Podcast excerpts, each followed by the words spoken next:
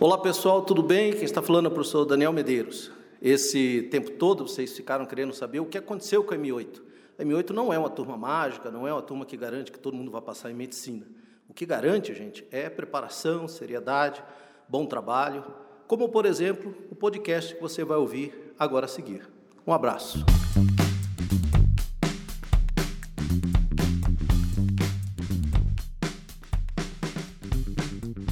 Olá pessoal, tudo bem? Eu sou o professor Monteiro. Nós estamos inicializando hoje os trabalhos do podcast do Positivo chamado Atualizando. Eu, o professor Monteiro, o professor Daniel e o professor Mocelin, junto com o professor Alexandre, vamos fazer um bate-papo rápido de alguns temas que foram discutidos na última semana e alguns duas ou três semanas atrás. No meu caso, o primeiro tema que a gente vai trabalhar é referente ao impeachment do presidente Trump nos Estados Unidos.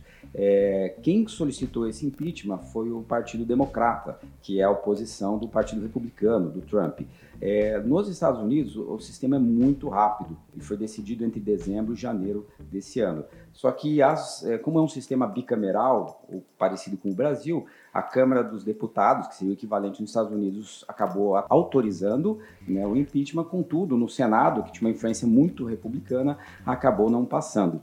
E um dos motivos de alegação era que o Trump poderia estar solicitando para o presidente da Ucrânia que fosse feito espionagens para o candidato concorrente do Trump nos Estados Unidos para a próxima eleição, o chamado Joe Biden. Mas no final das contas é, não passou né? e aí acabou é, meio que morrendo na casca. Isso inclusive deu até mais força política para o Trump concorrer na próxima eleição. É, Monteiro, aqui no Brasil nós tivemos no começo da década de 90 o impeachment do presidente Collor e mais recentemente da presidenta Dilma Rousseff.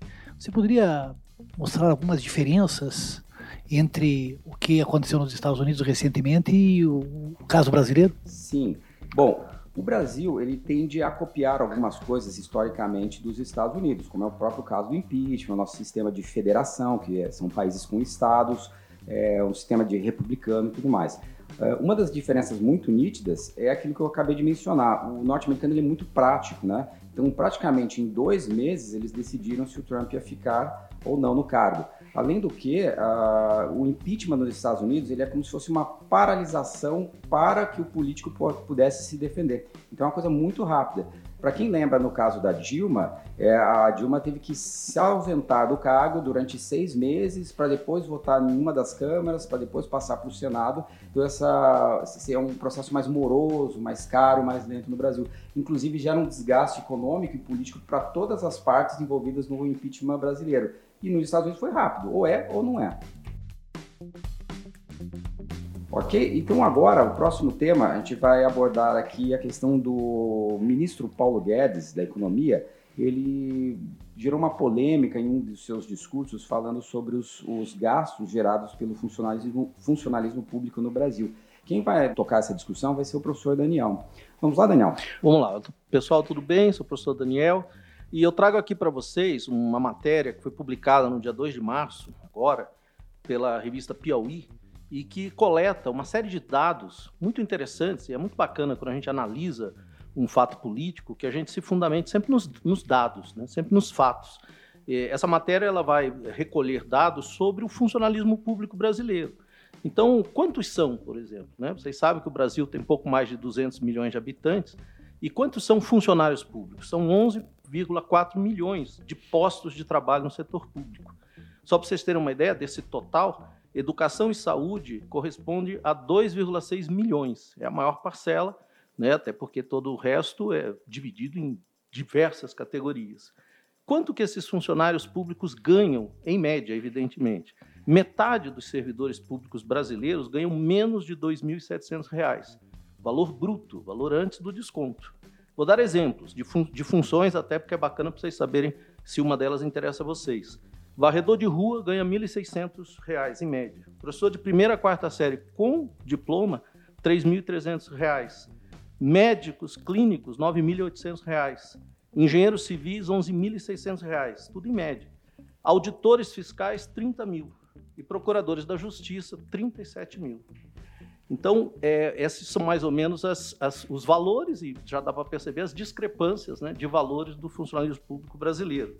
Para vocês terem uma ideia, só para resumir, de cada 100 funcionários públicos, 22 são professores, 11 são médicos, enfermeiros e outros eh, segmentos ligados à área de saúde, 5 área de limpeza e 4 segurança. Agora, eles ganham muito? Dizer, essa é uma pergunta interessante. Quer dizer, é realmente um ônus muito grande? Segundo o dado da pesquisa, o trabalhador público ganha 8% a mais do que a mesma função, função similar no setor privado. Agora, comparando com os outros países, o Banco Mundial é quem traz esse dado. 53 países analisados pelo Banco Mundial, os funcionários públicos desses países ganham em média 21% a mais. No Brasil, 8% a mais. Agora, e entre os entes da federação? O que, que isso quer dizer? Município, Estado e o setor público federal. O município ganha 100, padrão. O estadual, 116 em média. E o federal, 196 em média. E, Daniel, nós temos no Brasil esse sistema de três poderes: o executivo, o judiciário e o legislativo. Você tem algum conhecimento, sabe de algum estudo se existem grandes discrepâncias de valores salariais entre os três poderes? Pois então, Monteiro, aqui nessa pesquisa, que é uma pesquisa bem ampla, né, publicada, né, para repetir, pela revista Piauí, é, há esse dado, e é realmente um dado muito relevante. Os funcionários públicos ligados ao executivo, olha que dado interessante, 25% deles ganha mais de 5 mil reais. No legislativo, 35% deles ganha mais de 5 mil reais. No judiciário, 85% do total de funcionários ligados ao judiciário ganha mais de 5 mil reais. Então, sem dúvida, o que se percebe é que há discrepâncias no funcionalismo público, o que dá um certo respaldo à crítica não no sentido genérico que ela foi, mas sem dúvida há mudanças necessárias. Um último comentário rapidinho é quanto às mulheres. As, de cada 10 funcionários públicos, 6 são mulheres. Porém, em termos de salário, como elas ocupam normalmente os cargos menos é, remunerados, o homem ganha 100 e a mulher, em média, ganha 75. Aqui também uma outra questão importante para destacar. É certo. isso. Certo. Então, aproveitando o gancho que a gente está falando da questão das diferenças de gênero e salário, homem e mulher, vamos entrar aqui com um assunto com o professor Mocelin. Essa semana, Mocelin, foi comemorado o Dia Internacional da Mulher. Você poderia falar para a gente algumas conquistas que ocorreram nos últimos anos para as mulheres no, na questão brasileira e também internacional? As mulheres, ao longo da história, lá no mundo antigo, elas eram consideradas menores, incapazes, juridicamente falando. Na Idade Média houve uma misoginia muito forte as mulheres vão estar numa condição de extrema inferioridade. Mesmo os pensadores iluministas viam as mulheres como seres inferiores física e intelectualmente. A Revolução Francesa, por exemplo, teve uma grande participação de mulheres, porém as mulheres não obtiveram direitos políticos. Ao longo do século XIX, com a Revolução Industrial, as mulheres vão ocupar postos no mercado de trabalho. E já em fins do século XIX, há uma luta na Inglaterra que vai ser um movimento sufragista, em que as mulheres vão pleitear o direito de votar. Elas vão ter uma participação muito ampla no mercado de trabalho durante a Primeira Guerra. E no pós-Primeira Guerra, em vários países, Estados Unidos, Grã-Bretanha, Alemanha, as mulheres obtiveram direitos políticos. Mas o Mussolini, me responde uma coisa. É, o Dia Internacional da Mulher ele é, foi instituído depois de um levante de operárias. Isso. No Brasil, é, teve algum, algum momento assim que, por exemplo, marcante para esse processo de emancipação feminina? Veja, as mulheres elas vão participar das jornadas de sindicatos, de greves, por exemplo, nas greves de 1917 que pararam as grandes cidades, São Paulo, Curitiba, Rio de Janeiro, houve uma participação efetiva das mulheres. Aqui no Sul, as mulheres imigrantes elas vão participar ativamente do mercado de trabalho e as mulheres paulatinamente foram conseguindo entrar, por exemplo, nas universidades, nas escolas. Porém, somente na segunda metade do século XIX é que se pode dizer assim numa participação mais efetiva, mais ampla das mulheres na vida econômica e social do país.